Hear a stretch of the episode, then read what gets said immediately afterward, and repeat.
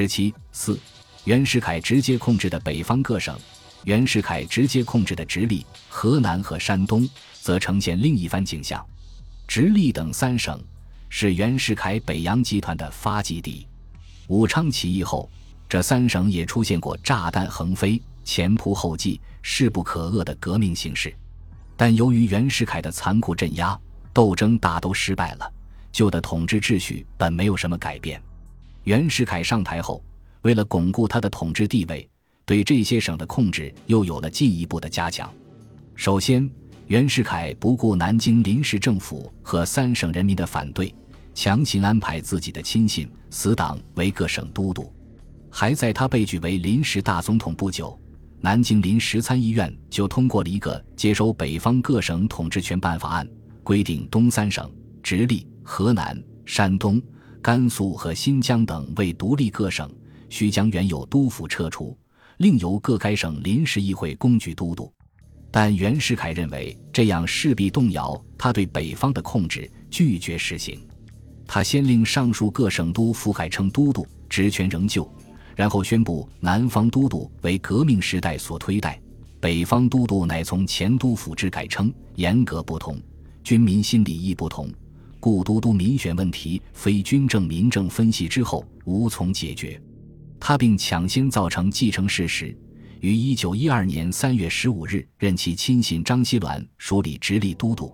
一九一二年九月八日改任冯国璋为都督，二十三日改任张振芳署理河南都督，二十八日任周自齐为山东都督，到任前由于树达署理。当南京临时参议院要求新任内阁总理唐绍仪同意撤换直隶、河南、山东三省都督时，袁世凯竟蛮横表示：“三省都督业由本总统委定，绝无更改之理。”袁的倒行逆施引起三省人民的强烈不满。以河南为例，张振芳都谕命令一下，全省舆论哗然，各团体纷纷上书表示死不承认。省资议局并致电袁世凯，拒绝张振芳道谕，同时提出举同盟会员曾昭文为河南都督。河南吕宁江校团也发电响应，要求推曾都谕。因此，张振芳抵御后，终日如坐针毡，不敢出门一步。但袁世凯毫不让步，他密电张振芳说：“河南吕宁将校团推曾都谕，出于皇兴私意，断不能接受。”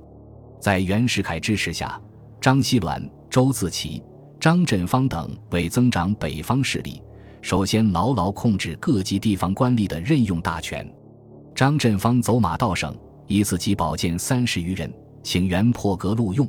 致使省府各官非前清之翰林及前清之主事，府一级之事非前清之进士及前清之中书，成了清一色的官僚派。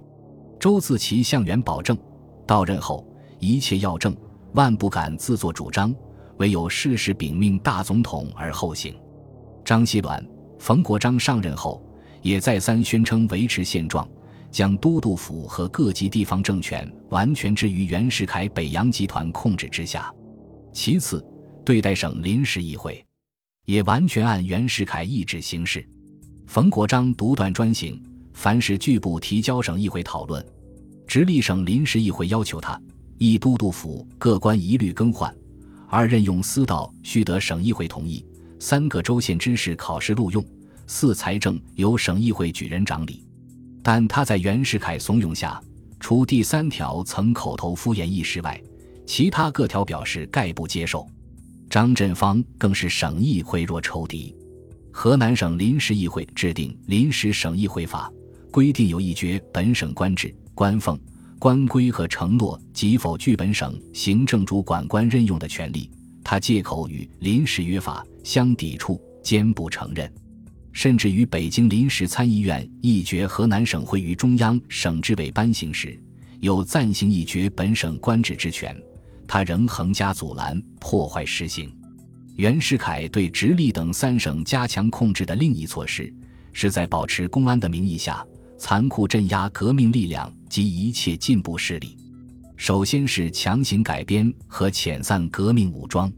当时河南、山东都还保留有革命党人的军队，河南仅王天纵、刘凤同、马云清领导的南阳民军就有六七千人，马四五百匹，炮十二尊，另有吕护裕人组织的威武军驻军信阳。对于南阳民军，袁世凯先是企图强令他们退出豫境，王天纵等通电反对后，他随即加为李纯督办豫南剿抚事宜，不久改任豫南总司令官，相继收府。同时密电张振芳，收府必须不令多留。李根据袁世凯旨意，提出改编刘凤同所部为陆军两营，炮队一队；王天纵、马云清所部各为巡防两营，内有马队一营，其余一概缴械遣散。袁当即电准照办，并表示欲想不敷，可暂由京协计。对于威武军，袁世凯同样采取剿抚并用策略。六月初。威武军因国民捐问题发生内讧，要求撤换司令，率众回沪。袁世凯密令张振芳会同李纯乘机将该军勒令缴械，就地遣散，不可令其乘师回沪，并说如虑滋事，可着拨兵队震慑。李纯也认为趁此除根，方足米其后患，并提出三种遣散办法：即以威严整饬令流血潜逃，是为无形遣散。以大事开导，给饷一月，并予平照，视为名誉退伍；莫以审查人数，实行强迫收械遣散。曾在辛亥革命中威震一方的南洋民军和威武军，就这样在袁世凯软硬兼施之下被相继取消了。以后，王天纵、马云清应袁电召，先后入京，王最后终被袁世凯收买。威武军司令官张鄂龄。主令参谋陈兴书则被原以折变公债票罪名，分别判处有期徒刑八年、六年，各褫夺公权十五年。后因李书成等四十七人联名上呈抗辩，才有下令特赦。山东民军重要组织人连成基的命运更惨，他于军队改编后奉令入京，刚抵天津就被陆建章派人杀害于码头。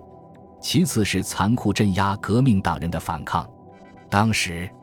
直隶等三省的不少革命党人为维护共和、反对专制，仍继续坚持斗争。仅河南开封就有共和中立死士团、监察共和团和铁血团等革命团体，他们或以流血相号召，或以暗杀为宗旨，决心将不惜生命对付那些假意共和者。对于革命党人，袁世凯一开始就确定了重治的方针。他以总统府军事处名义密电直隶等三省都督及各统领，与军队驻扎之所专设收信处，派亲信员便专司检查，如发现革命党人联络函件，即行扣留，密访下落，以清奸轨。于是，天津铁血监督团首当其冲，惨遭北洋集团绞杀。该团是一九一二年二月由曾广为、方正、马伯元、凌月等人。为防止袁世凯效法拿破仑称帝而组织的，宣称以铁血监督政府、排去国民公敌、促进完全共和政体为宗旨，在直隶、河南各地广泛开展活动。铁血监督团出现于北洋腹地，袁世凯当然不能容忍。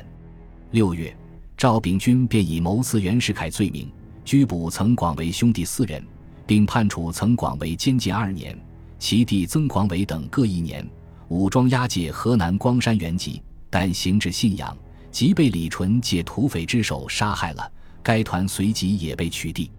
山东周子齐主要采取软化手段对付革命党人，他令登州（今属蓬莱市）黄县所有有功人员到济南都督府及勋局登记，论功行赏，从优议序。甚至假兴兴伟人同盟会主要负责人徐敬新为冀东太武林守道。但其真实目的不过是以官禄为钓饵，实行分化瓦解而已。徐庆新等人虽然进行了抵制，但山东革命势力终究为周所肢解，从而使袁世凯达到了完全控制山东的目的。再次就是摧残舆论，禁止人民私自结社、集会、演说。张振芳逮捕开封《自由报》总编辑贾英，毫不掩饰地宣称他不懂得什么法律。宁拼着都督不做，直隶巡警道杨以德在天津肆意殴辱、拘捕新闻记者。